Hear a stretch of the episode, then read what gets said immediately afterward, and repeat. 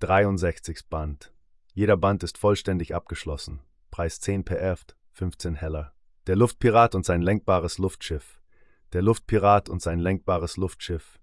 Die Schreckensreise des Weltenfahrzeuges. Immer tiefer sank der Koloss in die glühend heiße weiche Masse, deren Feuerwellen über dem Fahrzeug zusammenzuschlagen drohten. Druck- und Verlagsgesellschaft Berlin. Die Schreckensreise des Weltenfahrzeuges, erste Kapitel. Die Welt in Gefahr. Halt, wer da? Antwort. Oder ich schieße. Diesen Worten folgte das scharfe Knacken eines Revolverhahns. Sonst umgab Dunkelheit diese nächtliche Szene. Schießen Sie nicht, tönte eine sonore Stimme. Ich komme zwar zu ungewöhnlicher Stunde, aber ich bin kein Dieb, kein Mörder. Im nächsten Moment blitzte das helle Licht einer elektrischen Lampe auf. Das blendende Licht beleuchtete ein geräumiges, sehr behaglich eingerichtetes Zimmer, an welches ein großes Schlafzimmer stieß. Der Vorhang, welcher dies Gemach von dem Zimmer trennte, war zurückgeschoben. Dort stand ein Mann in mittleren Jahren, der in aller Hast einen Schlafrock angezogen zu haben schien. Er war wohl offenbar aus dem Bett gesprungen, seine bloßen Füße steckten in Pantoffeln, und in der rechten Hand hielt der Mann einen scharf geladenen Armeerevolver. Die Unruhe dieses Herrn war erklärlich, denn das Geräusch eines zerbrochenen Fensters weckte ihn aus dem besten Schlummer. Der Fensterladen vor der großen Spiegelglasscheibe war emporgehoben und die Scheibe selbst durch einen anscheinend mit großer Wucht geführten Schlag zertrümmert. Das elektrische Licht aber hatte nicht der Bewohner dieser Räume entflammen lassen, sondern ein Eindringling, der zur Mitternachtsstunde durch das zerbrochene Fenster hereingekommen sein musste. Da stand dieser Mann, dessen athletische Gestalt durch einen grauen Mantel in militärischem Schnitt verhüllt wurde. Er stand hoch aufgerichtet, in der linken die elektrische Lampe haltend, eine blaue Mütze mit breitem goldenem Streifen bedeckte seinen Kopf, während eine schwarze Halbmaske das energische, kühn geschnittene Antlitz bedeckte. Da bin ich, sprach er zu dem schier fassungslosen Bewohner dieser Räume. Sie haben mich gerufen. Ich habe den geheimnisvollen Hilferuf in einer der größten Zeitungen des Kontinents gelesen. Ich habe die Bedeutung desselben verstanden. Dass ich zur Nachtzeit hierher kommen musste, ist freilich ungewöhnlich, aber ich kann nicht anders. Kapitän Morse steht vor Ihnen. Gleichzeitig hatte der rätselhafte Besucher ein großes Zeitungsblatt unter seinem Mantel hervorgezogen. Dieses Inserat stammt von Ihnen, nicht wahr? fuhr er fort, während der so jäh aufgeweckte Mann vor ihm noch immer nicht wusste, ob er wachte oder träumte. Hier lesen Sie, das ist das Inserat, in welchem ich, Kapitän Morse, aufgefordert werde, die Welt und deren Bewohner vor einer Katastrophe zu bewahren. Und zwar vor einer Katastrophe, wie sie die Weltgeschichte noch nicht kennen soll. Diese Worte hier sind nur für mich berechnet. Anderen würde dies Inserat als die Eingabe eines Wahnwitzigen erscheinen. Aber sie haben ihre Gründe gehabt, dieses Inserat so geheim zu halten. Ich bin dem Rufe gefolgt. Sprechen Sie. Wie kann ich Ihnen helfen? Der Aufgeweckte ließ den Revolver sinken. Sein Gesicht war ungemein geistvoll und verriet den Denker, zugleich aber auch den Mann, der, wenn er wollte, auch recht energisch aufzutreten vermochte. Sie sind Ingenieur Raymond, fuhr Kapitän Morse fort. Sie haben gewusst, dass ich mich stets über alles, was in der Welt vorgeht, auf dem Laufenden halte, dass ich alle großen Zeitungen genau lese. Nun sagen Sie mir alles, denn ich habe Zeit, solange die Dunkelheit dauert. Beim ersten Morgengrauen muss ich den Rückweg antreten. Aber um Himmels willen, wie sind Sie nur hier hereingekommen? fragte der Ingenieur, als er sah, dass sich Kapitän Morse ruhig in einem Sessel niederließ. Dieses turmartige Gebäude ist ja sechs Stock hoch, da vermöchte nicht einmal eine Katze hinauf zu gelangen. Je höher, desto besser, erwiderte der Luftpirat mit eisiger Ruhe. Im Übrigen gibt es für mich wenig Hindernisse. Doch zur Sache, ich nehme an, dass die Angelegenheit, die mich hierher geführt hat, eilig ist und dass es sich in der Tat um das Schicksal der ganzen Welt handelt. Ingenieur Raymond war gewiss kein Feigling. Er gewann bald seine Selbstbeherrschung wieder. Er betrachtete den berühmten Mann, von dem die Welt so viel erzählte, mit einem Gemisch von heimlichem Grauen und Bewunderung. Rasch war eine Lampe entzündet und der Ingenieur nahm seinem unheimlichen Besucher gegenüber Platz. Ich will mich kurz fassen, begann er. Genug, ich bin der technische Leiter eines riesigen Etablissements, welches Maschinenteile liefert. Dort erschienen vor einiger Zeit ein paar Männer, die ich für Amerikaner halte. Sie machten verschiedene Bestellungen und sprachen hauptsächlich mit dem zweiten Leiter der Fabrik. Ich hatte zu jener Zeit eine andere, sehr wichtige Arbeit vor und achtete wenig auf die Fremdlinge. Erst durch einen Zufall wurde mein Verdacht rege, nämlich als ich von meinem Kollegen erfuhr, dass an die fremden Herren Maschinenteile abgeliefert wären, über deren Verwendung man sich gar keinen Begriff machen könnte. Unglücklicherweise war der Auftrag schon ausgeführt und der Rest der Bestellung abgeliefert, ohne dass ich es zu verhindern vermochte.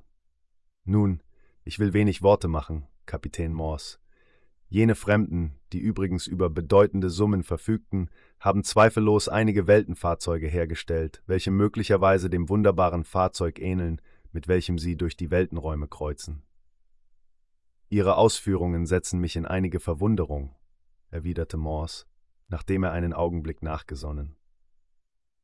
Indessen lassen sich ja wenige Geheimnisse bewahren, und so mag es schon sein, dass hier und da etwas von meinem Weltenfahrzeug bekannt wurde, ganz so, wie ja auch mein Luftschiff von vielen gesehen, betrachtet, von einigen sogar fotografiert wurde. Aber das alles überzeugt mich noch nicht, ob der Welt auch wirklich Gefahr droht. Angenommen, jene Fremden hätten in der Tat einige Weltenfahrzeuge hergerichtet, was könnte das der Erde für Schaden bringen? Jetzt kommt die Hauptsache, erwiderte Ingenieur Raymond. Deshalb habe ich ja auch meinen Hilferuf in der Zeitung erlassen. Nachdem ich Verdacht geschöpft, spürte ich den Fremden nach, und es gelang mir eines Abends durch List, über die ich hier nicht näher sprechen will, die Fremden zu belauschen. Genug, ich verbarg mich in ihrer Nähe und hörte ihren Gesprächen zu, die mich mit Entsetzen erfüllten. Diese gefährlichen Männer wollen eine geradezu grauenvolle Katastrophe herbeiführen und sich dadurch zu Herren der Erde machen. Der eine dieser Unmenschen meinte, die Erde sei viel zu stark bevölkert und es würde gar nicht schaden, wenn die Hälfte der Menschheit vernichtet würde. Hierauf wollte er mit seinem Kumpan eine Tyrannenherrschaft über das Weltall ausüben. So, so, meinte Morse. Darüber möchte ich noch einige Fragen stellen. Zunächst, war es Ihnen, mein Herr, denn nicht möglich, diese gefährlichen Menschen verhaften zu lassen. Nein, erwiderte Raymond. Ich war allein, ein unglücklicher Zufall wollte es, dass sie mich entdeckten. Sie verfolgten mich sofort, und hätten sie mich eingeholt, so wäre ich zweifellos ermordet worden.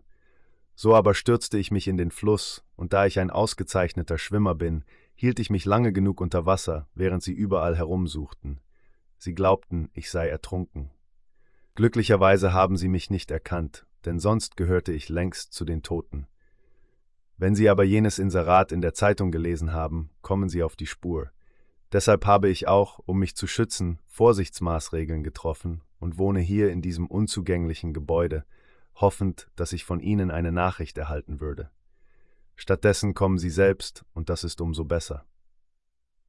Morse überlegte, noch einen Augenblick, Herr Raymond, sprach er dann in seiner gewinnenden Art und Weise, ich glaube bestimmt, dass jene Unholde das Inserat gelesen haben und dass sie Ihnen möglicherweise nach dem Leben trachten.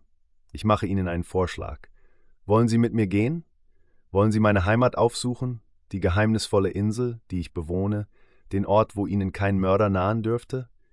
Dort sind Sie sicher. Nein, das kann ich nicht, entgegnete Raymond. Ich möchte hier in Frankreich bleiben, bei meinen Instrumenten, bei meinen Büchern. Aber dann kann ich sie nicht schützen, erwiderte Morse, und ich fürchte, dass sie alsdann dem Verderben verfallen. Nun, ich lasse es darauf ankommen, erwiderte Raymond. Ich glaube, hier bin ich sicher. So wenig sicher wie vor mir, erwiderte der Luftpirat. Sie sehen ja, dass auch ich hier eingedrungen bin, und diese Unholde könnten das gleiche tun. Also ich biete Ihnen nochmals Schutz in meiner geheimnisvollen Heimat an. Wollen Sie? Ich danke Ihnen herzlichst für Ihr Anerbieten, aber ich kann nicht. Ich hänge zu sehr an Frankreich. Hoffentlich haben jene Unholde auch anderes zu tun, als sich mit mir zu beschäftigen. Doch nun zur Hauptsache. Das, was ich Ihnen sagen will, betrifft die Katastrophe, die den Bewohnern der Erde droht. Ganz recht, das interessiert mich, erwiderte Morse. Angenommen, Jene Menschen hätten einige Weltenfahrzeuge erbaut, so genügt das nicht, um die Bewohner der Erde zu vernichten. Dazu gehören noch kolossale Zerstörungsmittel von einer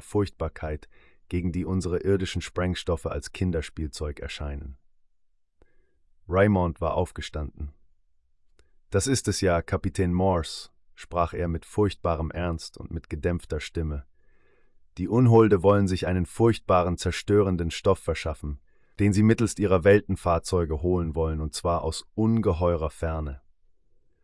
Haben sie diesen Stoff, der von geradezu vernichtender Wirkung sein muss, so verwandeln sie ihre Weltenfahrzeuge in Zerstörungsmaschinen, und dann wird die Erde von einem Schicksal betroffen, wie es in der ganzen Weltgeschichte noch nicht dagewesen ist. Jene unheimlichen Männer müssen große Kenntnisse in der Mathematik, Astronomie und der Physik besitzen. Wunderbare Kenntnisse, die sie allerdings zu Verbrechen anwenden wollen. Woher gedenken jene Elenden den Zerstörungsstoff zu holen? fragte Morse, jedes Wort betonend.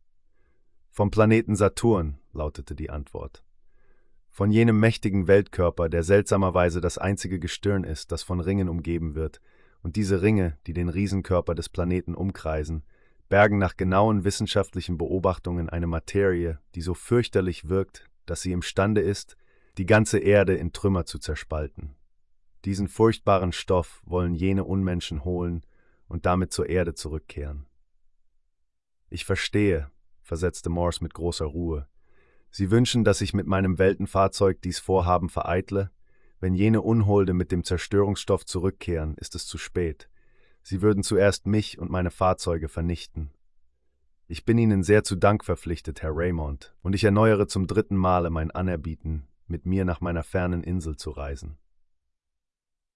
Nein, ich bleibe in Frankreich, erwiderte Raymond. Ich habe jetzt meine Pflicht getan und das Schicksal der Erde in Ihre Hände gelegt. Aber Sie sind verloren, Herr Raymond, sprach Morse, indem er sich langsam erhob. Ich fürchte das Schlimmste. Es war umsonst.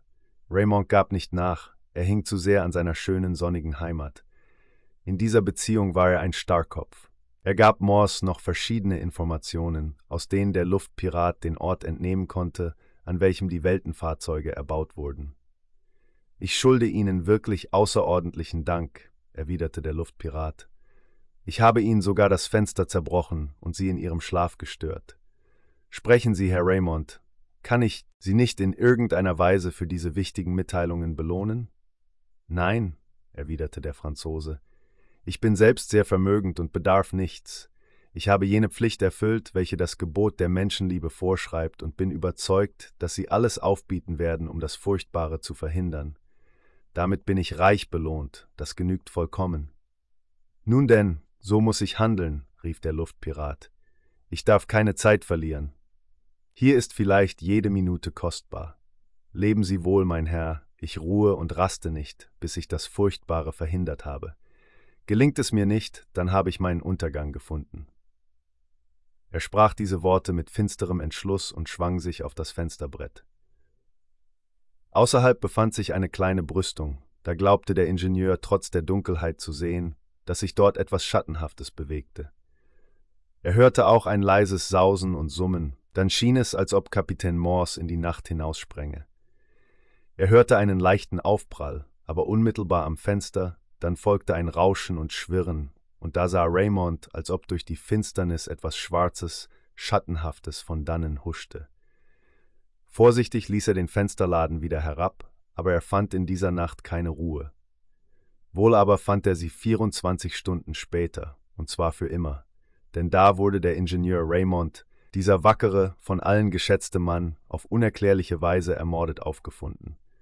Der Luftpirat hatte es geahnt, aber Raymond die Warnung des seltsamen Mannes missachtet. Er war zurückgeblieben, er hatte den Schutz, den ihm Morse anbot, verschmäht. Der wackere Mann musste seine Menschenliebe mit seinem Leben bezahlen. Zweite Kapitel Zu spät gekommen. Kapitän Morse hatte mit einer kleinen Flugmaschine, die sich auf dem lenkbaren Luftschiff befand, den Franzosen besucht. Das Luftschiff selbst lag auf einer der Felseninseln an der französischen Küste und in der nächsten Nacht befand sich Morse bereits auf dem Rückwege. Nach glücklicher Fahrt gelangte er auf seiner Insel an. Da war es sein erstes, das Weltenfahrzeug zu inspizieren. Der Meteor war jeden Augenblick zu seinem Flug in den Weltenraum bereit, und Morse säumte nicht, das Fahrzeug mit einer ausgewählten Mannschaft zu besteigen. Auch der Professor nahm daran teil, obwohl ihn Morse vor den Gefahren der bevorstehenden Reise warnte. Diesmal werden wir uns der Wissenschaft wenig widmen können, Professor, sprach Morse zu seinem gelehrten Freunde. Diesmal gilt es, eine entsetzliche Katastrophe zu verhindern. Es wäre besser, Sie blieben hier. Ich glaube, es kommt zu den furchtbarsten Abenteuern, zu gefährlichen Kämpfen. Es geht auf Tod und Leben. Der Professor war aber nicht zu halten. Er wusste ja, dass möglicherweise der Saturn besucht wurde. Morse sprach ja die Vermutung aus, dass jene Unheimlichen bereits die Reise nach dem fernen Weltkörper angetreten haben könnten. Wie eine solche Gelegenheit sollte ich verpassen? rief Professor Van Halen enthusiasmiert. Nimmermehr, der Saturn birgt ja die größten Rätsel. Ich bebe förmlich bei dem Gedanken, diesen wunderbaren Weltkörper in der Nähe zu sehen. Nehmen Sie mich mit, Kapitän, ich bitte Sie darum. Sie machen mich unglücklich, wenn Sie mich zurücklassen. Morse gab nach, aber er war diesmal ernst und düster wie nie zuvor. Er nahm nur Terror mit und hinterließ Starr und Herbert genaueste Instruktionen für den Fall, dass er von der abenteuerlichen Fahrt nicht mehr wiederkehren sollte. Diese Instruktionen betrafen das Schicksal der Insel mit allem, was sich darauf befand.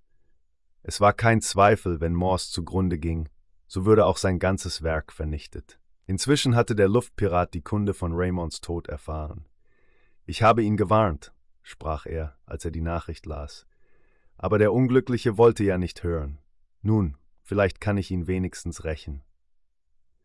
Nach den Angaben des Ingenieurs befand sich der Ort, an dem die geheimnisvollen Amerikaner ihre Weltenfahrzeuge erbaut hatten, irgendwo im Süden der Vereinigten Staaten Nordamerikas. Dorthin waren die Maschinenteile geschickt worden, und Raymond, der sich um diese Angelegenheiten sehr bekümmert, hatte Morse noch Winke gegeben, welche die Nachforschungen des Luftpiraten erleichterten. Diesmal wendete sich das Weltenfahrzeug nicht nach dem Weltenraum, sondern durchschoss mit Blitzeschnelligkeit die Luftzonen über der Südsee und wendete sich nach den südkalifornischen Landschaften.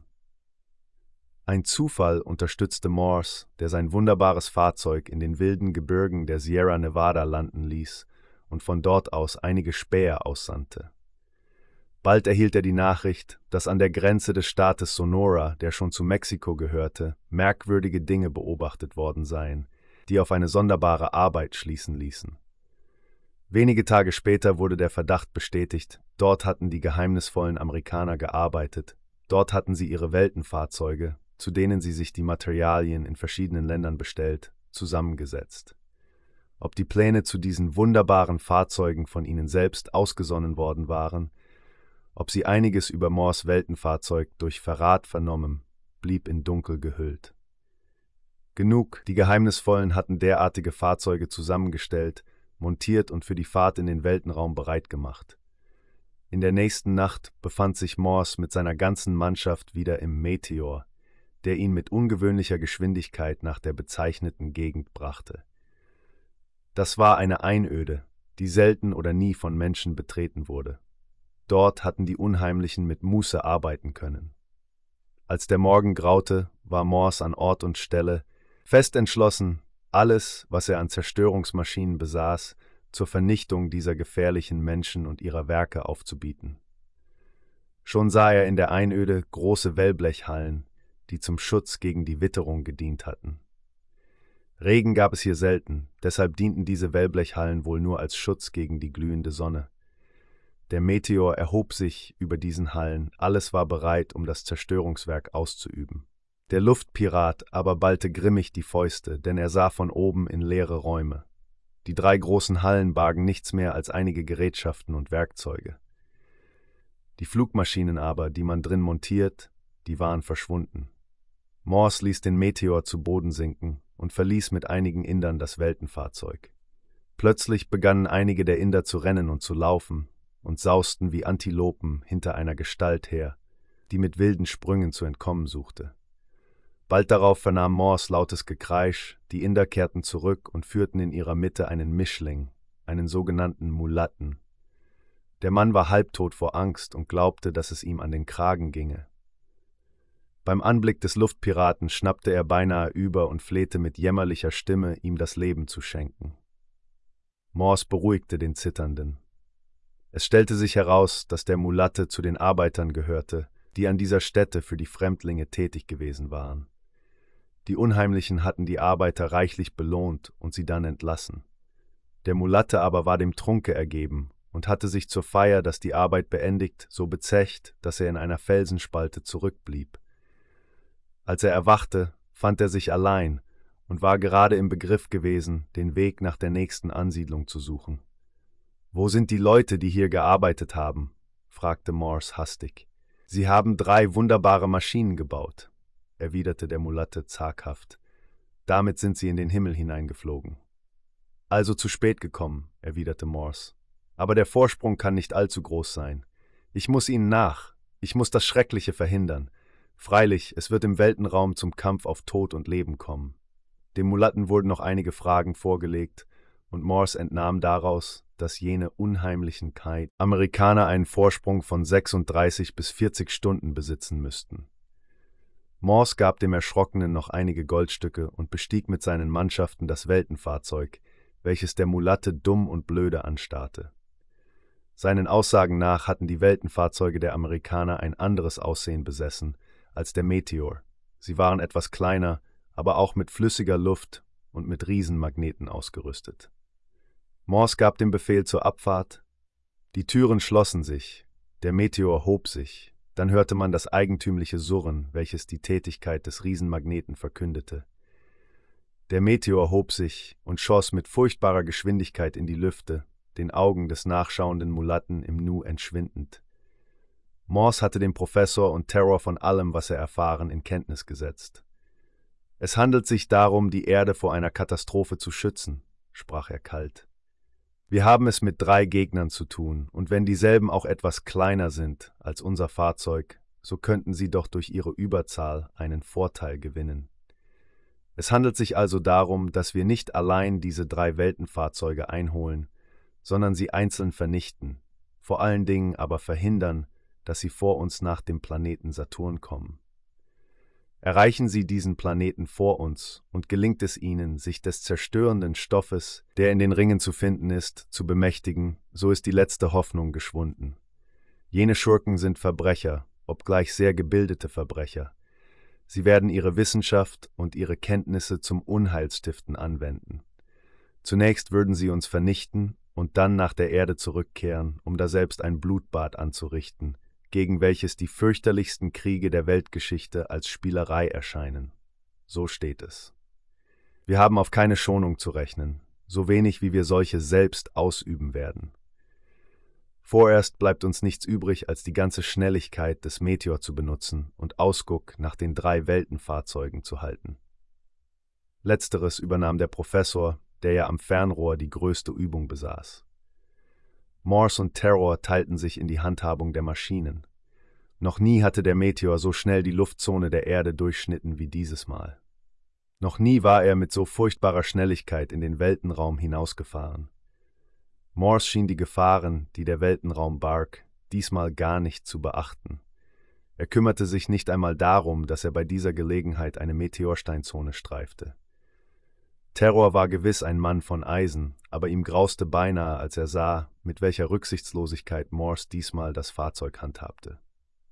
Bei einem Zusammenstoß wäre das Weltenfahrzeug in Atome zermalmt worden, aber Morse pochte auf sein Glück, welches ihm schon so oft in den gefährlichsten Tagen seines Lebens beigestanden. Er trotzte den Gefahren, er steigerte die Schnelligkeit des Meteor bis ins Unglaublichste. Selbst der Professor beobachtete manchmal kopfschüttelnd die Instrumente, welche die Schnelligkeit des Fahrzeuges anzeigten. Kapitän, sprach er zu dem Luftpiraten, wir fahren mit einer geradezu entsetzlichen Geschwindigkeit. Stoßen wir bei dieser Gelegenheit mit einem Weltkörper zusammen, so werden von unserem Meteor nicht einmal Atome übrig bleiben. So ist es, versetzte Morse. Aber es handelt sich hier um das Geschick von Hunderten von Millionen Menschenleben. Ich habe das Schicksal herausgefordert und das Schicksal soll entscheiden. Sterben wir, so geschieht es im Interesse der Menschheit und dann hat es das ewige Geschick so gewollt. Erreichen wir die Unholde und vernichten wir sie, so haben wir eine gute Tat begangen und die ganze Welt muss uns dankbar sein. Vorwärts. Die eiserne Energie des Luftpiraten teilte sich der Mannschaft mit, und da war nicht einer, der Zaghaftigkeit zeigte. Der Professor aber begab sich alle halben Stunden an seine Instrumente um damit die Tiefen des Himmelsraumes Zuthor durchsuchen. Er war ein äußerst geübter Beobachter, aber bis jetzt sah er vergeblich nach den drei geheimnisvollen Weltenfahrzeugen aus. Sie mussten noch immer einen großen Vorsprung besitzen. Inzwischen wurde nichts verabsäumt. Alle Zerstörungsmaschinen wurden so aufgestellt, dass sie jeden Moment benutzt werden konnten. Die Leute waren immer auf ihren Posten. Die Entfernung, welche die Weltenfahrer von dem Riesenplaneten Saturn trennte, war ungeheuer, denn sie betrug schlecht gerechnet 1200 Millionen Kilometer. Morse aber betrachtete diese Entfernung als etwas Geringes, denn sein Meteor durchschoss ja den Weltenraum mit der Schnelligkeit des Blitzes. Man hatte während der Fahrt eine Zone zu passieren, in der man schärfste Umschau halten musste. In der Urzeit war zwischen dem Planeten Jupiter und dem Mars ein ungeheurer Planet durch irgendeine Naturkatastrophe zertrümmert worden. Diese Trümmer flogen noch immer als kleine Planeten durch den Raum und wurden auf der Erde mit dem Namen Asteroiden bezeichnet. Diese winzigen kleinen Planeten mussten dem Weltenfahrzeug teilweise begegnen, auch zuweilen ihre Anziehungskraft ausüben. Dort war also große Vorsicht geboten. Tag verging für Tag, Nacht für Nacht, wenn man überhaupt hier, wo die Sonne unablässig am schwarzen Sternenhimmel glänzte, von Tag und Nacht reden konnte. Den einzigen Unterschied bildeten Wachen und Schlafen und die verrinnende Zeit, denn von der Geschwindigkeit des Meteor war im Weltenfahrzeug nicht das geringste zu bemerken. Man konnte an nichts ermessen, mit welcher Geschwindigkeit das Fahrzeug diese ungeheuren Räume durchsauste. Es fehlten die Gegenstände, denen gegenüber man die Schnelligkeit abmaß. Das einzige Kennzeichen bildeten die Instrumente, auf denen sich Zeiger mit rasender Geschwindigkeit drehten und die Zahl der zurückgelegten Kilometertausende verzeichneten. Sah man die Instrumente nicht an, so schien das Fahrzeug stillzustehen und sich gar nicht von der Stelle zu bewegen. Endlich kamen in weiter, weiter Ferne glänzende Körper zum Vorschein. Sie waren anfangs wie Sterne, wurden aber größer und größer, als man ihnen näher kam. Es waren die Asteroiden, auf die man zufuhr. Hier mäßigte Morse die Geschwindigkeit seines Weltenfahrzeuges. Dritte Kapitel Der erste Kampf mit den Gegnern. Es waren wiederum einige Tage und Nächte verflossen, da man auf dem Weltenfahrzeug die Zeit danach einteilte. Morse war gerade in seiner Schlafkabine, als die Telefonklingel, welche aus dem Beobachtungsraum hinabführte, heftig schrillte. Im nächsten Moment hielt der Luftpirat das Hörrohr. Kommen Sie sofort herauf, Kapitän, hörte er die Stimme des Professors. Einer unserer Gegner ist in Sicht. Merkwürdigerweise hält er sich in der Nähe eines der kleinen Planeten verborgen.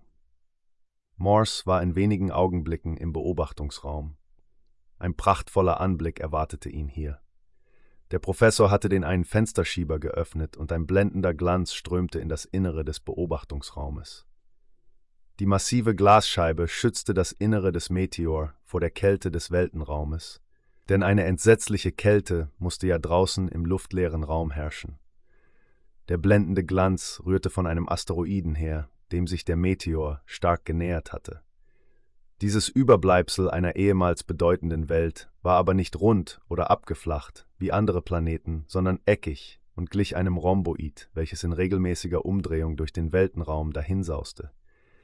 Das war schon der Beweis, dass einstmals eine unbekannte Gewalt den riesigen Planeten zersprengt hatte. Das war ein Überrest dieser fürchterlichen Katastrophe. Der Asteroid schien eine Lufthülle zu besitzen. Wenigstens gewahrte man einen nebelartigen Schimmer an den Rändern und Vorsprüngen. Morse warf nur einen einzigen Blick auf diesen rätselvollen Weltkörper. Dann suchte er nach dem Feinde.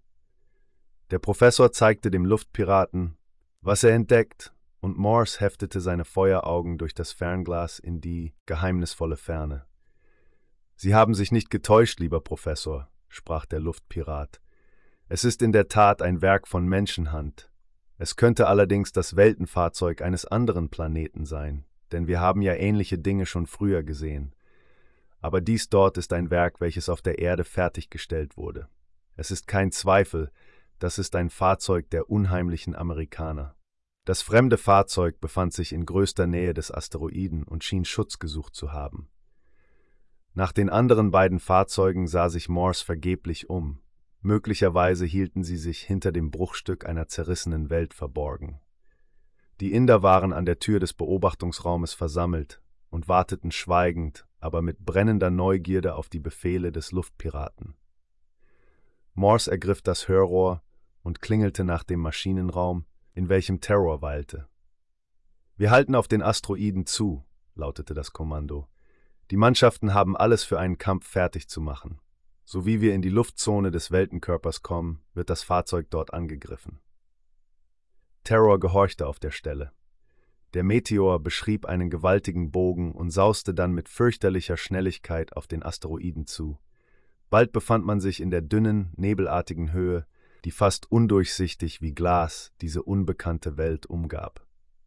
Man warf kaum einen flüchtigen Blick auf die Oberfläche dieses Planetenüberbleibsels, auf diese Oberfläche, welche als geradezu entsetzliche Stein- und Sandwüste erschien.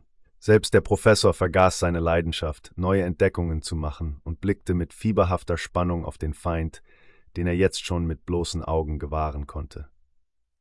Kein Zweifel, das war eins der Fahrzeuge, die Morse verfolgte. Es lag in der unmittelbarsten Nähe des Planetenüberbleibsels und mochte vielleicht zwei Meilen über der Oberfläche desselben in der Dunsthülle schweben. Aus allem, was man sehen konnte, schien hervorzugehen, dass das Fahrzeug während dieser Fahrt Schaden genommen und dass man diesem abzuhelfen versuchte. Die beiden anderen Fahrzeuge waren nicht zu sehen, aber es konnte sehr leicht möglich sein, dass auch sie über kurz oder lang in Sicht kamen. Weiter sauste der Meteor, Jetzt trennten ihn noch zwei Meilen von dem Gegner. Jetzt nur noch eine, nur noch eine halbe.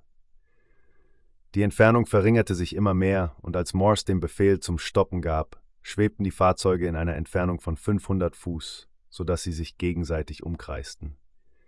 Der unglückliche Raymond hatte Morse das Aussehen der von dem Etablissement gelieferten Maschinenteile aufs genaueste beschrieben. Man hat sogar die Platten, die den Rumpf des Weltenfahrzeuges bildeten, dort geliefert, und so konnte Morse ohne viel Mühe sehen, dass seine Vermutungen völlig zutrafen. Das war einer der Feinde, und man schien dort auf der Hut zu sein. Deutlich gewahrte man ein großes Glasfenster, dieses aber verschwand, als eine große Metallplatte die Scheibe bedeckte. Sie bereiten sich zum Kampfe vor, murmelte Morse.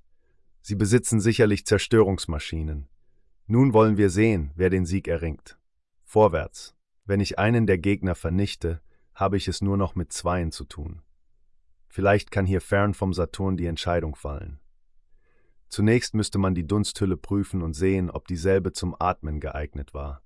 Einer der Inder unternahm den Versuch, indem er sich mit einem Glashelm versehen in einen luftleeren Raum begab. Nach kurzer Zeit kehrte der Mann zurück.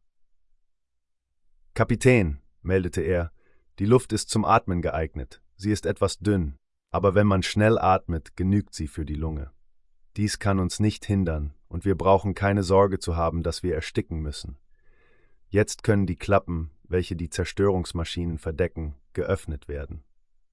Morse nickte zustimmend und sagte den braven Gefährten einige freundliche Worte. Hierauf wendete er seine Aufmerksamkeit dem Gegner zu. Der Feind schien das heransausende Weltenfahrzeug auch schon frühzeitig bemerkt zu haben und wollte deshalb an dieser Stelle den Kampf aufnehmen. Man sah, wie sich an der metallenen Außenseite des fremden Fahrzeuges kleine Öffnungen bildeten, die Schießscharten glichen. Dort standen sicherlich die Waffen des Gegners. Morse kam näher und näher heran, bis aus einer der Schießscharten des feindlichen Fahrzeuges ein kurzer gelblich-blauer Blitz zuckte. Unmittelbar darauf sah man etwas Weißliches herausfahren und genau auf die Bordwand des Meteor zufliegen. Dann empfand man einen dumpfen Schlag von ziemlicher Heftigkeit, so dass die Instrumente, die an den Wänden hingen, hin und her schwankten. Dem Aufschlag folgte ein scharfes, betäubendes Krachen, aber das war alles. Der Meteor widersteht, sprach Morse, als er flüchtig die Wände seines Wunderwerkes prüfte. Das feindliche Geschoss kann die Metallwand nicht durchdringen. Gut, nun kommen wir an die Reihe. Auf dem Meteor befanden sich verschiedene Zerstörungsmaschinen. Einige sahen aus wie kleine Maschinengewehre, die auf fahrbaren Lafetten ruhten, andere wie kleine Geschütze. Es gab noch eine dritte Sorte von Maschinen, die aber nur im äußersten Notfalle gebraucht wurden. Auch diese waren zur Hand, wurden aber als gefährlich, immer bis zum letzten Augenblick zurückgehalten. Nur wenn es um die Existenz ging, wurden diese fürchterlichen Maschinen in Tätigkeit gesetzt, aber so weit war es noch nicht gekommen. Die Inder hatten die Maschinengewehre bereits an die Schießscharten gebracht und zielten auf den Feind, der noch immer um den Meteor kreiste.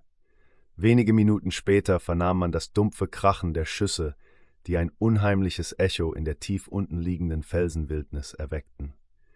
Morse, der alles beobachtete, sah deutlich, wie die Geschosse die Wand des feindlichen Fahrzeuges trafen, wie dieses furchtbare Schläge erhielt und hin und her schwankte. Die Geschosse schienen auch Beulen zu schlagen, aber keine Breschen, sie genügten offenbar nicht, die Wand des Feindes war gut gepanzert.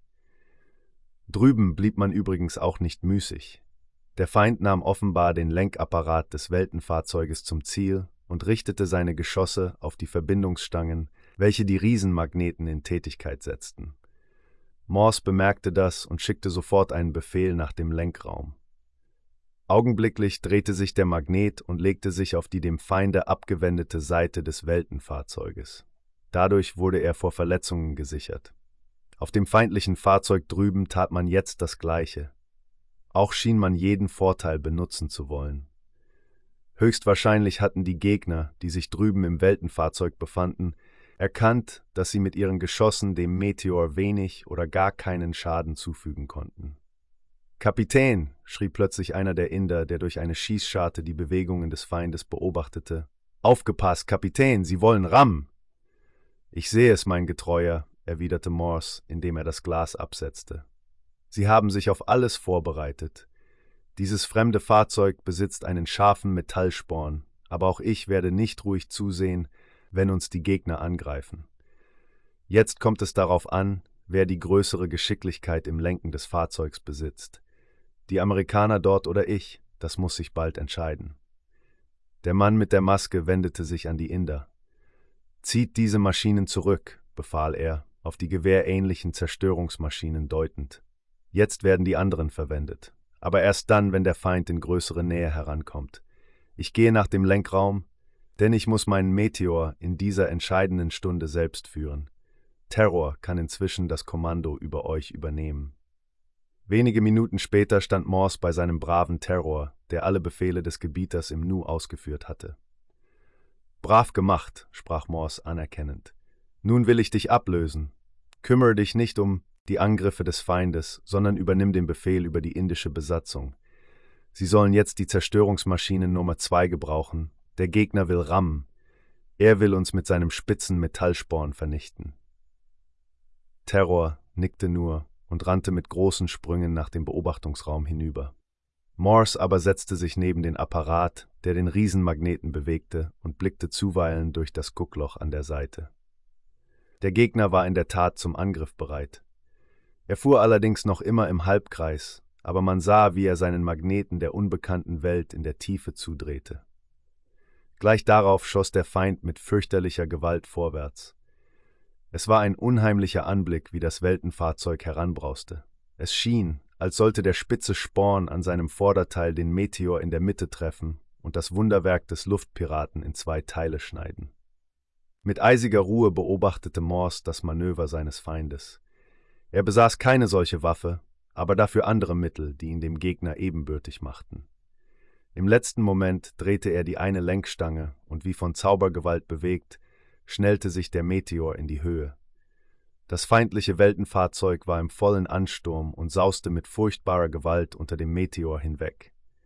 Der spitze Metallsporn aber durchschnitt nur die Luft, sonst wäre der Rammstoß für Morse und sein Fahrzeug verhängnisvoll geworden. Gleich darauf setzte Morse sein Fahrzeug wieder in Bewegung. Es senkte sich und schwebte parallel mit dem Gegner, gleichzeitig drückte Morse auf einen Knopf, der ein schrilles Klingelsignal vermittelte. Es war das Zeichen zum neuen Feuern. Die Inder zielten genau, und im Nu sah man das feindliche Fahrzeug von einer sonderbar gefärbten Rauchwolke umgeben.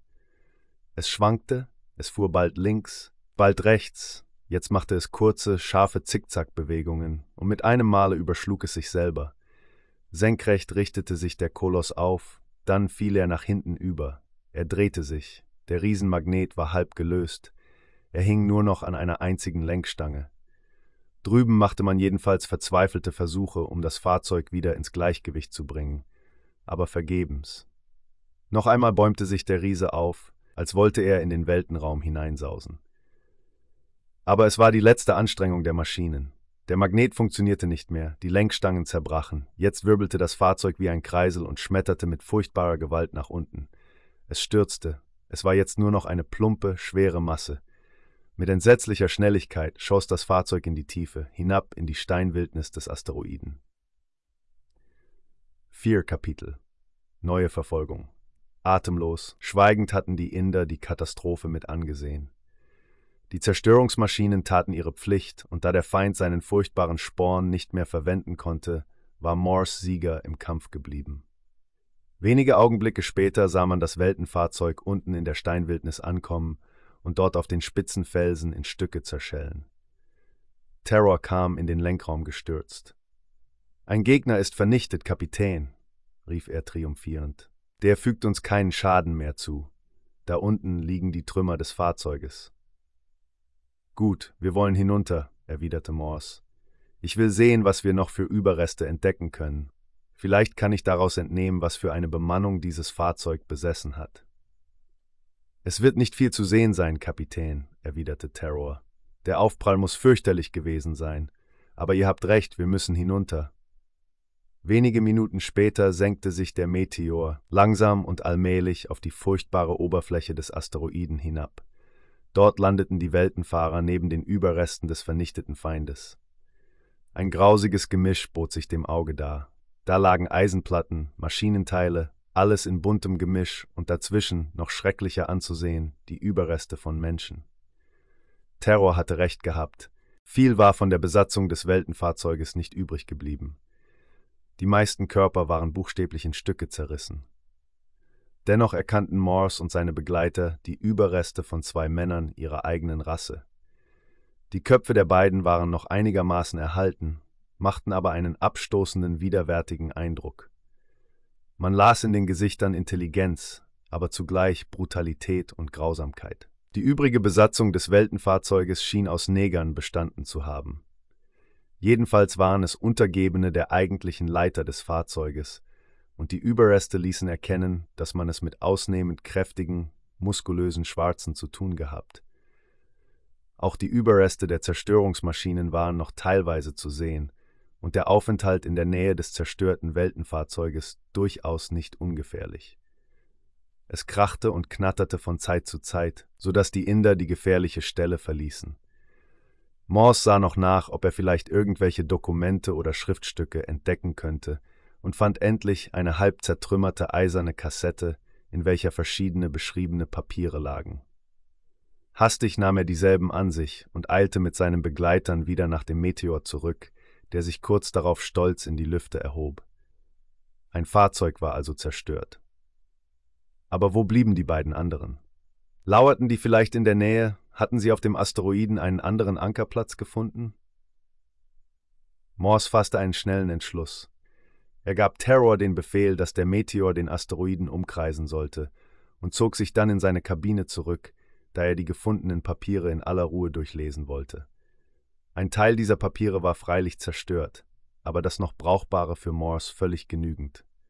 Er wusste jetzt, dass er mit einer Anzahl Amerikaner zu tun hatte, mit hochgebildeten, aber gewissenlosen Männern, die sich zu Herrschern der Erde aufzuwerfen gedachten. Sie hatten das Unternehmen offenbar schon lange geplant und sich zweifellos an Kapitän Morse ein Vorbild genommen. Der Unterschied war nur, dass Morse seine Macht niemals missbrauchte, während diese Männer ihre Kenntnisse zur Ausführung eines grauenvollen Verbrechens benutzen wollten. Während Morse die Papiere durchsah, vollbrachte Terror die Fahrt um den Asteroiden. Darauf ging er nach der Kabine seines Gebieters. Wir haben die Umgebung des kleinen Weltkörpers genau durchsucht, sprach er, aber nirgends eine Spur vom Feinde gesehen. Vielleicht haben sich die Feinde anderweitig verborgen. Nein, erwiderte Morse, sie sind weitergefahren. Die beiden Fahrzeuge haben ihre Reise fortgesetzt und das Fahrzeug, welches wir bekämpften, zurückgelassen. Es ist nämlich von Anfang an nicht in demselben guten Zustand gewesen wie die beiden anderen und sollte, wie ich aus den Papieren entnehme, hier einer Reparatur unterzogen werden. Den einen Gegner haben wir vernichtet. Jetzt gilt es, die beiden anderen aufzusuchen. Es hilft nichts, mein treuer Gefährte, wir müssen die Fahrt nach dem Planeten Saturn fortsetzen. Meinetwegen bis ans Ende der Welt, erwiderte Terror. Mir ist es gleich. Ich gehe mit euch, Kapitän, wohin ihr wollt, ins Endlose.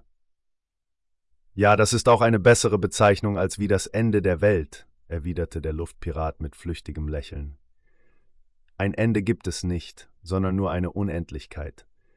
Wenn wir die größte Schnelligkeit unseres Meteor aufbieten, wenn wir Millionen Jahre mit Blitzgeschwindigkeit dahinführen, wir würden nie an das Ende der Welt kommen, denn ein solches Ende existiert nicht. Aber unser Ziel liegt ja verhältnismäßig nahe. Es ist der geheimnisvolle, glänzende Planet mit seinen Ringen. Vorwärts, wir müssen weiter. Wir haben schon bei dem Kampfe wiederum Zeit verloren und dem Gegner einen neuen Vorsprung verschafft. Wieder begann die Fahrt durch das Endlose, wieder sauste der Meteor den Asteroiden verlassend mit geradezu entsetzlicher Schnelligkeit in das Reich der Weltenkörper. Mächtigste aller Planeten, der Jupiter, war diesmal nicht zu fürchten, denn der stand viele Tausende von Meilen entfernt, so dass seine ungeheure Anziehungskraft dem Meteor keinen Schaden zufügen konnte. Aber auch den verfolgten Amerikanern musste dieser Umstand zustatten gekommen sein. Sie waren ja dem Weltenfahrzeug voraus, sie befanden sich auf der Fahrt nach dem Saturn. Man musste sie einholen um jeden Preis. Es ging um die Existenz, das wusste jedermann an Bord des Weltenfahrzeuges. Jeder verstand, weshalb Morse die Schnelligkeit seines Wunderwerkes diesmal bis zum Äußersten anstrengte. Das war kein Fahren mehr, das war ein Lauf mit dem Tode. Vor dem Meteor lag das Ziel, welches sich mit jeder Stunde zu vergrößern schien. Ein wunderbares Ziel, denn es war jener Planet, der durch seine eigentümlichen Anhängsel von jeher die Aufmerksamkeit der Menschen auf sich gezogen. Es war der Saturn mit seinen Ringen, dieser kolossale Weltkörper war jetzt schon für das bloße Auge ins Riesige gewachsen. Wunderbar war sein Anblick, und die seltsame Erscheinung des Ringplaneten wurde noch durch die acht Monde vermehrt, die den Giganten umschwebten. Morse hielt jetzt mehrere ernste Beratungen mit dem Astronomen ab, und zwar Beratungen, die sich auf die Begegnung mit dem Riesenplaneten bezogen. Dort treffen wir die beiden amerikanischen Fahrzeuge, setzte Morse hinzu, als er seine Bedenken geäußert. Jetzt fragt es sich nur, wo wir landen. Es ist ja möglich, dass der Kampf, der uns bevorsteht, vielleicht auf seinen Ringen, möglicherweise sogar auf seinen Monden ausgefochten wird. Da fragt es sich, wo wir landen. Wir haben es mit Gegnern zu tun, die rücksichtslos unseren Untergang herbeizuführen suchen. Es wird ein Kampf auf Leben und Tod, folglich müssen wir wenigstens von den Gefahren, die uns in dieser unbekannten Welt drohen, verschont bleiben. Ich verlasse mich hier auf Ihren bewährten Rat, der mir schon oft die größten Dienste leistete. Dann möchte ich raten, dass wir einen der Saturnmonde aufsuchen, entgegnete der Professor, der diese Frage erwartet hatte. Nach den Beobachtungen, die man seit vielen Jahren auf der Erde angestellt hat, zu denen auch meine Forschungen hinzukommen, muss sich der Saturn in einem Zustand befinden, der eine Landung absolut nicht gestattet. Seine Masse besitzt noch nicht einmal die Dichtigkeit des irdischen Wassers. Die Riesenkugel besteht aus einem Chaos, aus einer Masse, die allerdings noch dichter ist als das Gas, aber noch nicht einmal die Tragfähigkeit des Wassers erreicht. Wollten wir auf der Saturnkugel landen, müssten wir mit unserem Meteor ins Bodenlose versinken. Dagegen sind die Monde sicherlich in einem anderen Zustande. Obgleich auch bei ihnen noch manche Verschiedenheit von dem irdischen Mond vorhanden sein dürfte. Es ist auch möglich, dass auf den Ringen gelandet werden kann, wenn diese, wie einige Beobachter behaupten, aus einer Unmenge nebeneinander dahinrollender winziger Weltkörper bestehen. Aber das müsste man erst untersuchen. Ich teile Ihre Ansichten vollständig, lieber Professor, erwiderte Morse. Wir werden den einen der Monde, und zwar den kleinsten, als Beobachtungsposten aufsuchen und von dort aus unseren eigentlichen Kriegszug beginnen. Weiter sauste der Meteor, während sich der Planet von Stunde zu Stunde vergrößerte. Riesengroß hing der Koloss am Himmel, an dem pechschwarzen Firmament, während seine Ringe, die sich um die gigantische Kugel drehten, einen geradezu märchenhaften Anblick darboten. Alles war in eine Flut von Licht getaucht, und darüber, daneben und darunter schwebten die acht Monde, von denen allerdings immer zwei oder auch drei durch die riesige Kugel verdeckt wurden. Der Professor hatte schon mit seinen Instrumenten die Größen dieser Trabanten bestimmt und den kleinsten derselben genau bezeichnet. Dorthin schoss das Weltenfahrzeug, während man noch immer mit dem Fernrohr nach den Fahrzeugen der Amerikaner umhersuchte. Sie waren nirgends zu sehen, und das bereitete Kapitän Morse schwere Bedenken. Vielleicht waren die Unheimlichen schon auf den Ringen angelangt, um sich dort mit dem Sammeln des schrecklichen Stoffes zu beschäftigen. Vielleicht kam er zu spät, wurde vernichtet, und darauf konnte das Zerstörungswerk auf der Erde beginnen. Es gab nur eine Lösung. Vorwärts, vorwärts. Der Kampf musste im Weltenraum entschieden werden. Dort auf den leuchtenden Monden, die mit ihrem Erscheinen und Verschwinden die wunderbarsten Bilder darboten.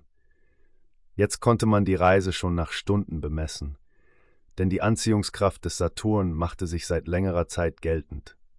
Immer schneller sauste der Meteor, so dass sich die Zeiger der Instrumente wie flüchtige Schatten drehten.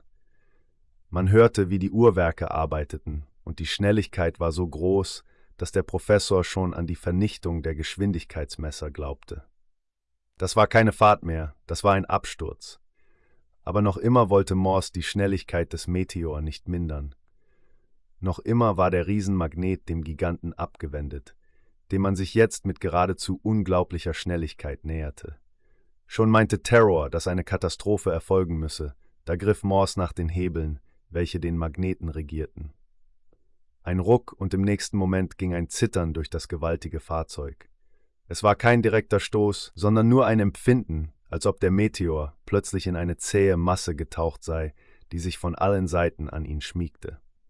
Die Zeiger an den Geschwindigkeitsmessern verlangsamten ihren rasenden Gang, sie waren nunmehr deutlich zu sehen. Sie kreisten wie die Zeiger einer Uhr.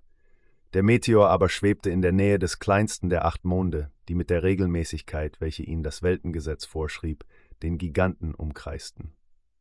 5. Kapitel Ein Kampf ohne Gleichen meine Vermutungen haben sich bestätigt, rief der Professor, der schon seit längerer Zeit diese seltsame Welt beobachtete. Der Mond, dem wir uns jetzt nähern, befindet sich in einem Zustand der Erstarrung. Das ist eine Wildnis, eine Stein- und Sandwüste. Dort ist jedes Leben wohl schon seit Jahrtausenden erloschen. Van Halen täuschte sich nicht, denn dieser kleinste der Monde bot in der Tat einen trostlosen Anblick.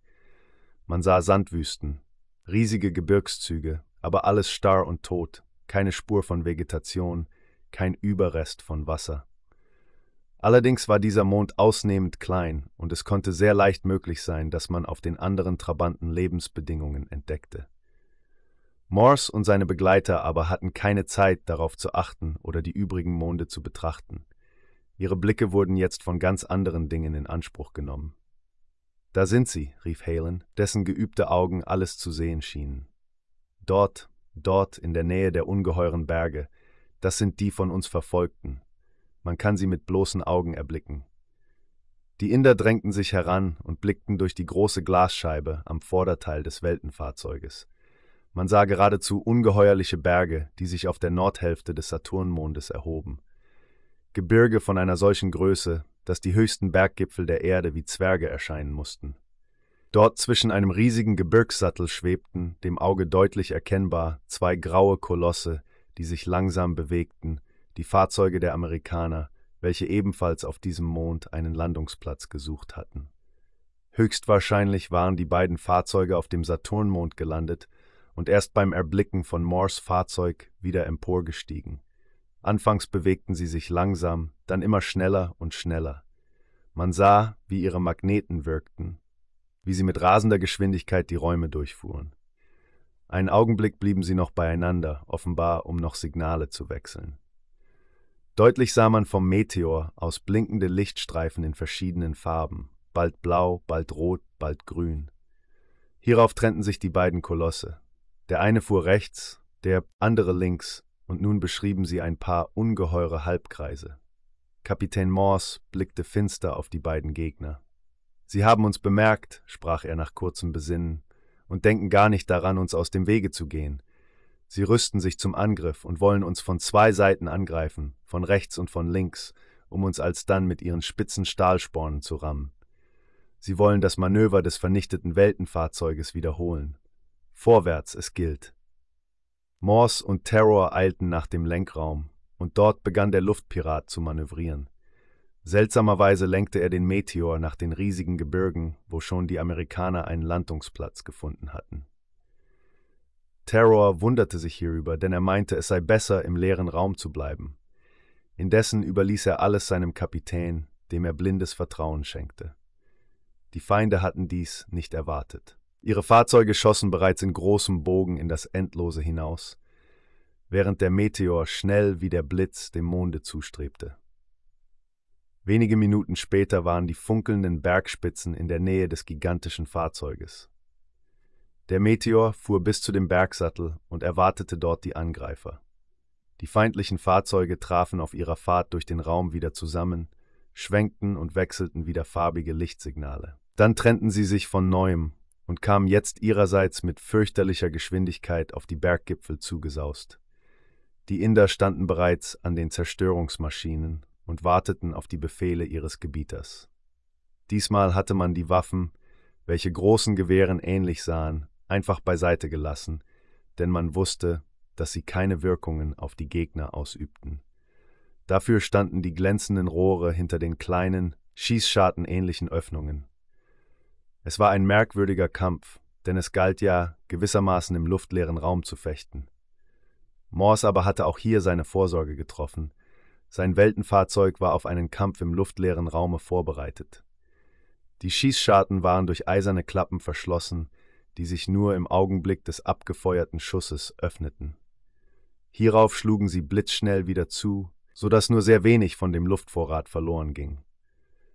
Der Mechanismus selbst wurde durch Elektrizität in Bewegung gesetzt und funktionierte vorzüglich. Dass dieser Mond keine Luft besaß, sah man, denn hier war keine Spur einer Hülle vorhanden, hier leuchtete alles in reinstem für die Augen geradezu schmerzlichen Weiß, und alle Schatten waren so pechschwarz wie die ägyptische Finsternis. Dieser kleine Mond war eine Welt des Todes. Jetzt fragte sich nur, ob die Amerikaner ähnliche Vorrichtungen besaßen, ob auch sie im luftleeren Raum zu feuern vermochten. Aber das musste sich ja binnen kurzem entscheiden. Jetzt kam das Ungetüm heran, offenbar in der Absicht, den Rammsporn anzuwenden. Morse beobachtete den Gegner sorgfältig, bis er bemerkte, dass der Feind in Schussnähe war. Nun drückte er auf den Knopf, der das elektrische Signal zum Beginn des Schießens gab. Unmittelbar darauf hörte man im Weltenfahrzeug ein eigentümliches Geräusch. Ein Krachen und Dröhnen ließ sich aber nicht vernehmen. Kein Wunder, hier fehlte ja die Luft, hier fehlte das Element, welches den Schall hervorbrachte. Die Inder machten ihre Sache gut und Morse gewahrte deutlich, wie die Geschosse aus den Zerstörungsmaschinen den grauen Rumpf des feindlichen Weltenfahrzeuges trafen. Mit ungeheurer Wucht schlugen sie dort auf, so dass das feindliche Weltenfahrzeug hin und her geschüttelt wurde. Das zweite Weltenfahrzeug war noch nicht sichtbar. Morse aber blickte öfters danach aus. Es konnte ja möglich sein, dass ihm dieser Feind in den Rücken fiel und den Riesenmagneten und den Lenkapparat zu zerstören suchte. Deshalb musste man zunächst mit dem einen Gegner fertig werden. Morse wiederholte das Signal, durch welches er seine Mannschaft zum schnellsten Schießen aufforderte. Drüben auf dem feindlichen Fahrzeug war man, offenbar über den hartnäckigen Angriff, erstaunt. Wenn die Geschosse des Weltenfahrzeuges auf den grauen Rumpf des amerikanischen Weltenschiffes aufschlugen, wurde es immer wieder seitwärts geworfen. Schließlich schien man darüber sehr erbittert zu sein. Der Koloss flog immer wieder empor, um seinerseits zum Angriff übergehen zu können. Morse aber lenkte sein eigenes Fahrzeug mit geradezu bewunderungswürdiger Geschicklichkeit, so dass seine Inder immer ihre Maschinen benutzen konnten. Der Meteor wendete und drehte sich, als wäre er ein lebendes Wesen, welches den Feind abwehrte, während sein Riesenkörper immer wieder unter dem Rückstoß der abgefeuerten Geschütze erzitterte. Drüben blieb man auch nicht müßig, auch dort kamen Geschosse herübergeflogen. Morse bemerkte aber sofort, dass der Feind keine solche Vorrichtung besaß, wie er sie selbst erdacht. Dies Fahrzeug verlor beim Schießen Luft, die aus den Schießscharten hervorströmte. Das sah eigentümlich, ja geradezu gespenstig aus. Die Luft verwandelte sich sofort in weiße Dampfgestalten, welche die wunderlichsten Formen annahmen. Sie drehten und wendeten sich eine Zeit lang hin und her, bis sie spurlos ins Nichts verschwanden. Wieder wurde das feindliche Fahrzeug durch den Anprall einiger Geschosse zurückgeworfen. Es war hohe Zeit gewesen, da der Gegner eben zu rammen versuchte. Er war dem Meteor schon ganz nahe, man sah seinen spitzen, stählernen Sporn in grellster Beleuchtung funkeln.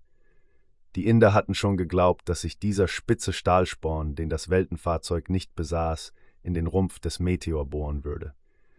Sie strengten alle ihre Kräfte an, sie feuerten so rasch sie nur vermochten.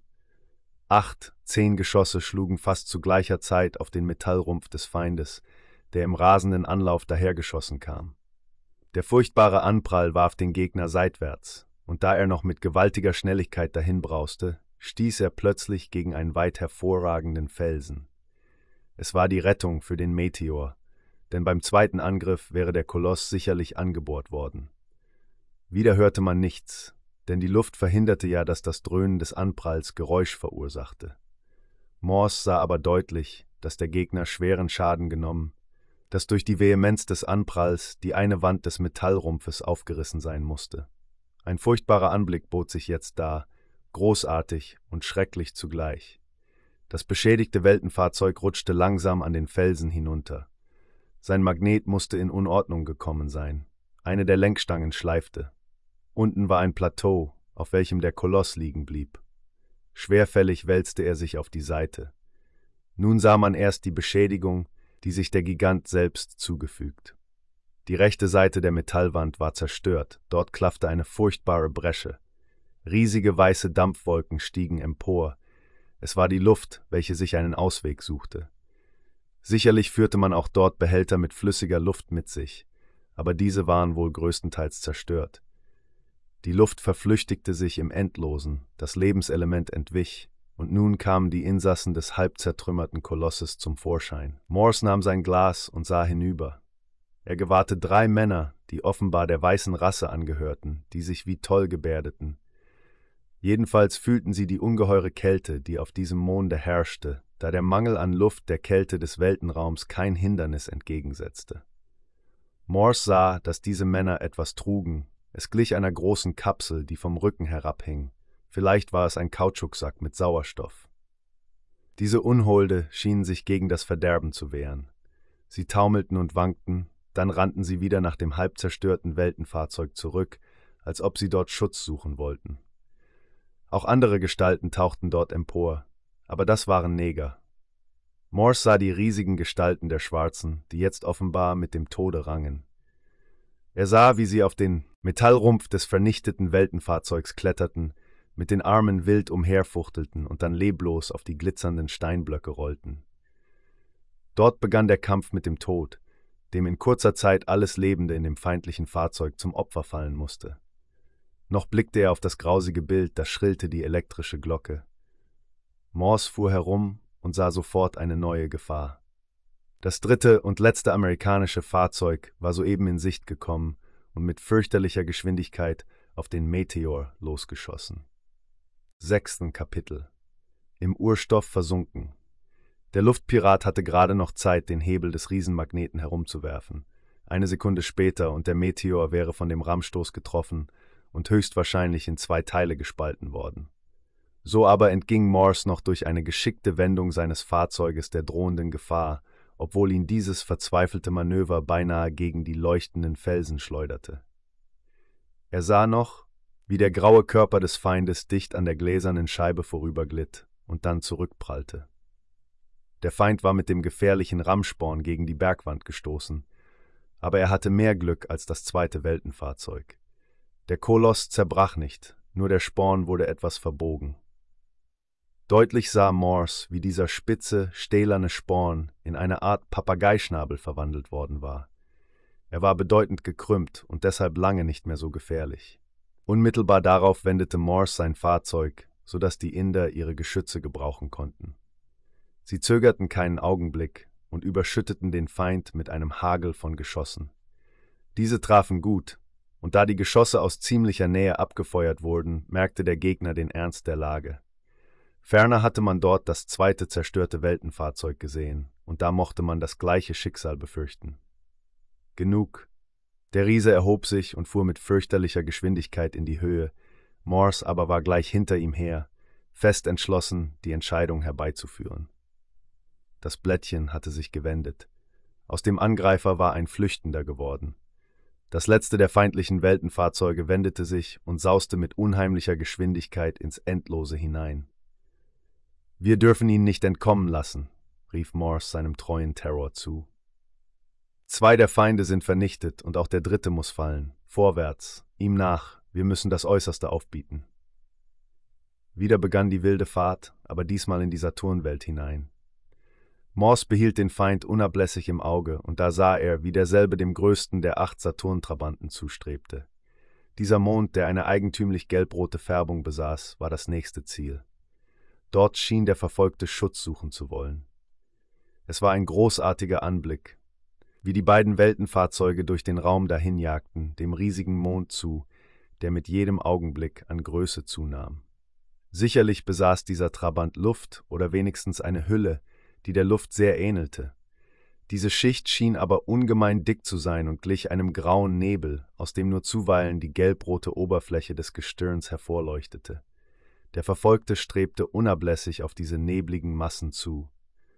Dort wollte er sich vielleicht verbergen, einen Platz suchen, an dem er die Schäden ausbessern und vor allen Dingen den gefährlichen Stahlsporn für einen neuen Angriff bereit machen konnte.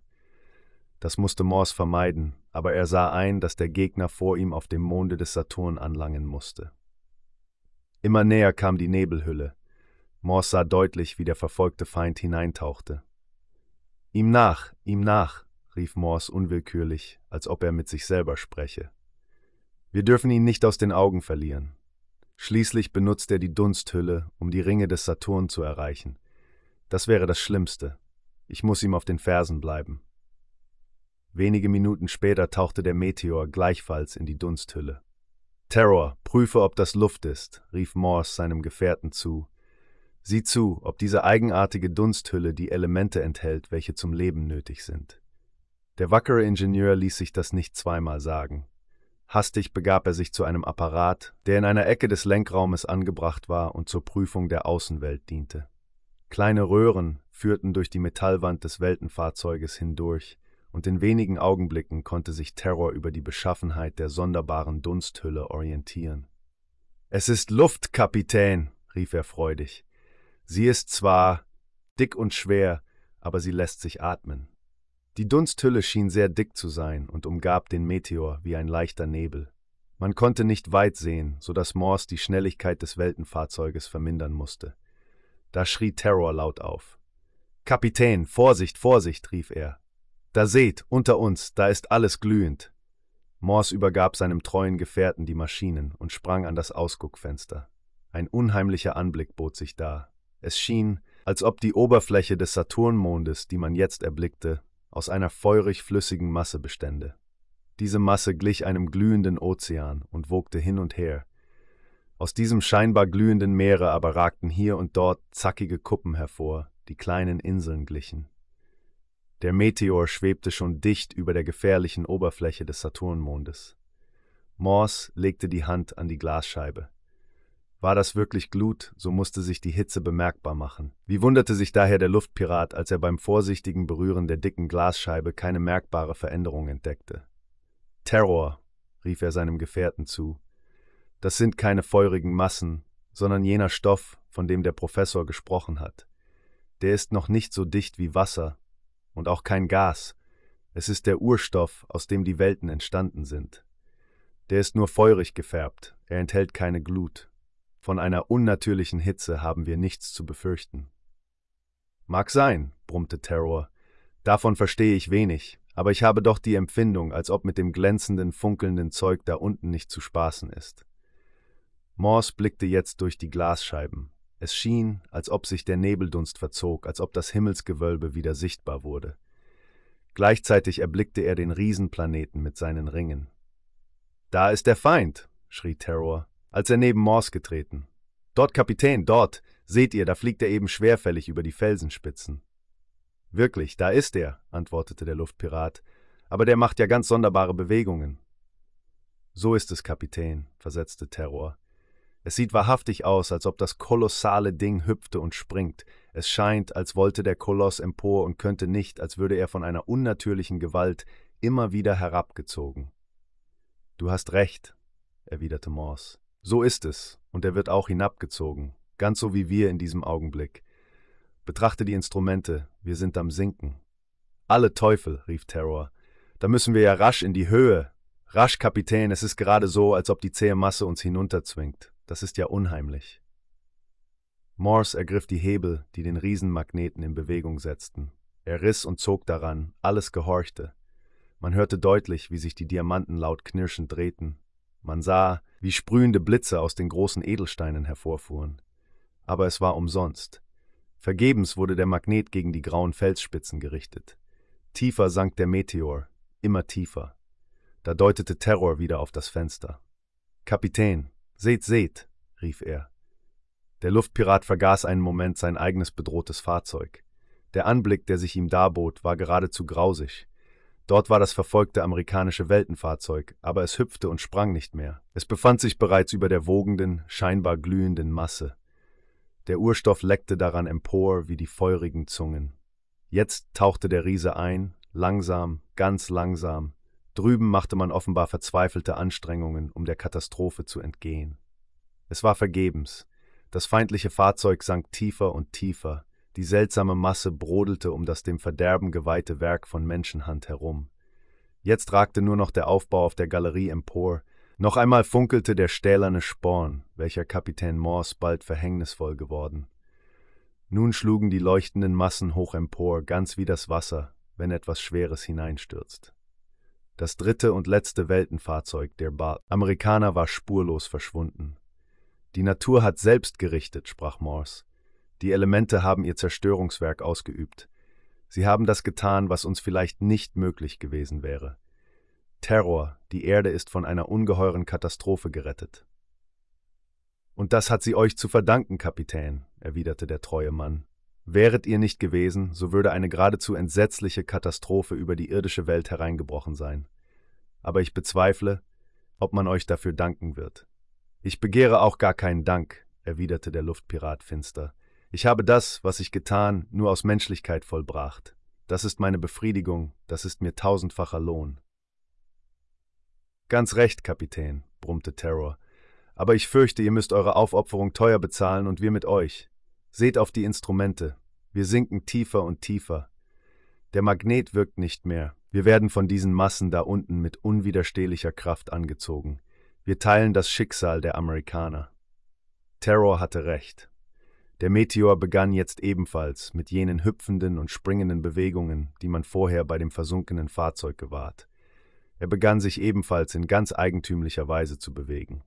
Das Vorderteil strebte empor, das Hinterteil mit dem Magneten wurde unablässig hinabgezogen. Jetzt ist es aus, Kapitän, meinte Terror. Jetzt kommt das Letzte. Noch nicht, erwiderte Morse. Ich sehe jetzt, woran es liegt, dass wir nicht in die Höhe kommen können. Die brodelnde Masse da unten übt nur einen Einfluss auf die Lenkstangen aus, die aus einem Metall bestehen, welches der Anziehung nicht widerstehen kann. Wir müssen die Isolierketten einschalten, dann wird sich der Meteor wieder erheben. Terror sprang schon nach der Maschinerie, welche diese Änderung bewerkstelligte. Zu spät, Kapitän, rief er tonlos. Wir tauchen schon ein.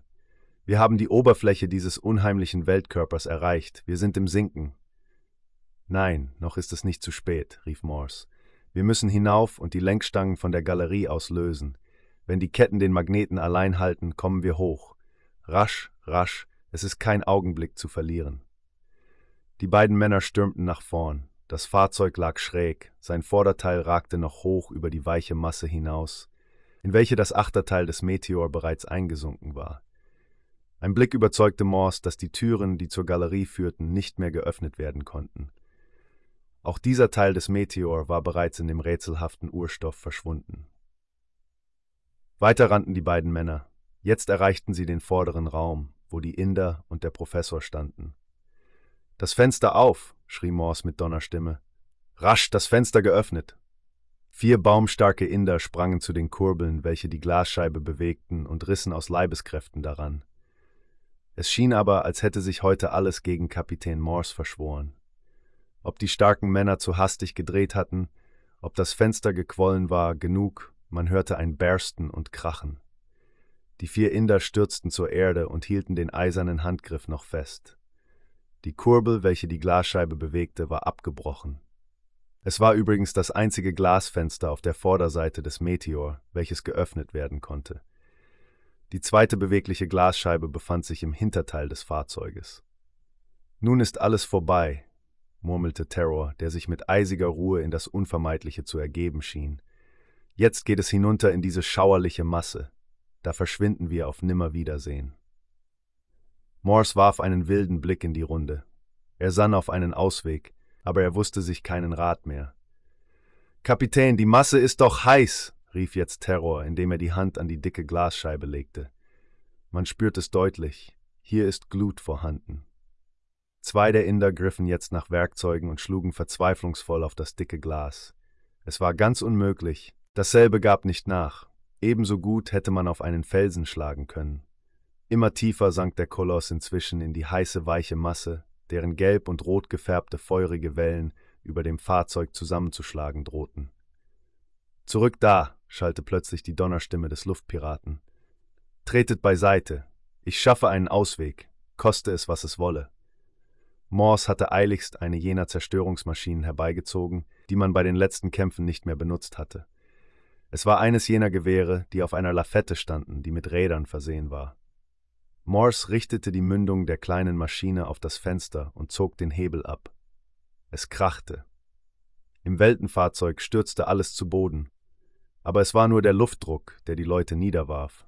Das Geschoss tat seine Wirkung. Es zertrümmerte die starke Glasscheibe. Die Stücke flogen hinaus, die eisernen Bänder, welche das Glas verstärkten, brachen wie morsche Holzstäbchen. Halb betäubt richteten sich die Inder empor, aber Morse war ihnen bereits zuvorgekommen. Er stand an der Öffnung, umfasste mit seinen Händen die zersplitterten Kanten.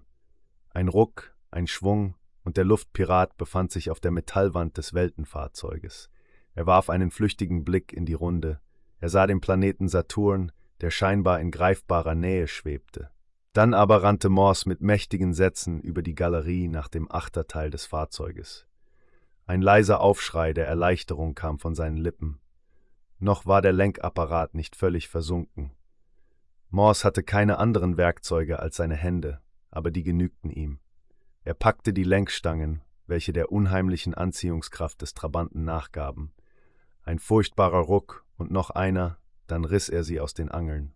Der Magnet war jetzt nur noch durch die Ketten mit dem Weltenfahrzeug verbunden, denn sowie die obere Lenkstange gelöst war, wurde auch die untere isoliert. Bleibt drinnen! schrie Morse mit donnernder Stimme, als er bemerkte, dass ihm einige der Inder nachklettern wollten. Bleibt und klammert euch fest, es geht in die Höhe.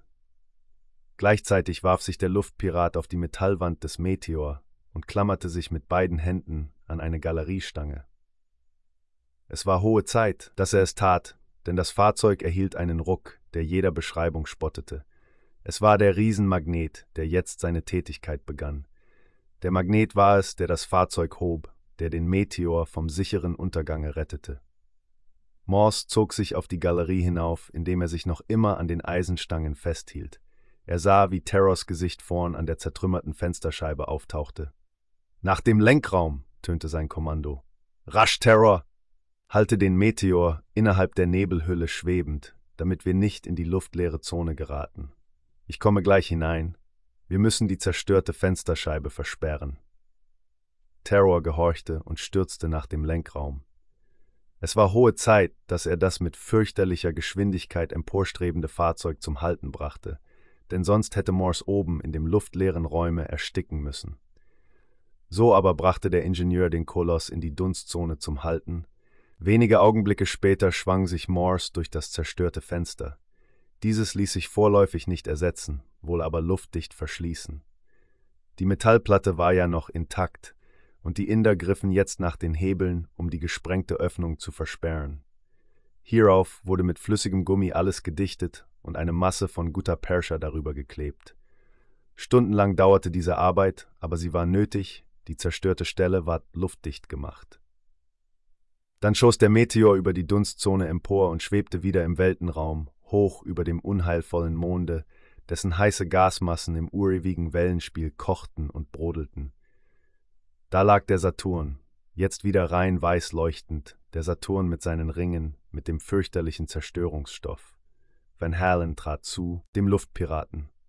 Wir sind gerettet, sprach der Astronom. Wir sind dem schrecklichen Verderben entronnen. Vor allem ist die Katastrophe von der Erde abgewälzt, sprach Morse, indem er mit der Rechten auf den glänzenden Planeten deutete. Dort liegt der höllische Stoff, den die Gegner holen wollten. Dort liegt die furchtbare Materie, die in ungerechten Händen grauenvolles Verderben anrichten kann. Höher hob sich der Meteor, immer höher. Über dem Trabanten rissen die Nebelschleier, man sah den brodelnden Urstoff, in dessen Tiefen das letzte der feindlichen Weltenfahrzeuge ein schauriges Grab gefunden. Der unglückliche Ingenieur Raymond war gerecht, die Katastrophe, die der Erde gedroht, beseitigt. Im Weltenraume schwebte das Weltenfahrzeug des Kapitän Morse, das den Heimweg zur Erde suchte.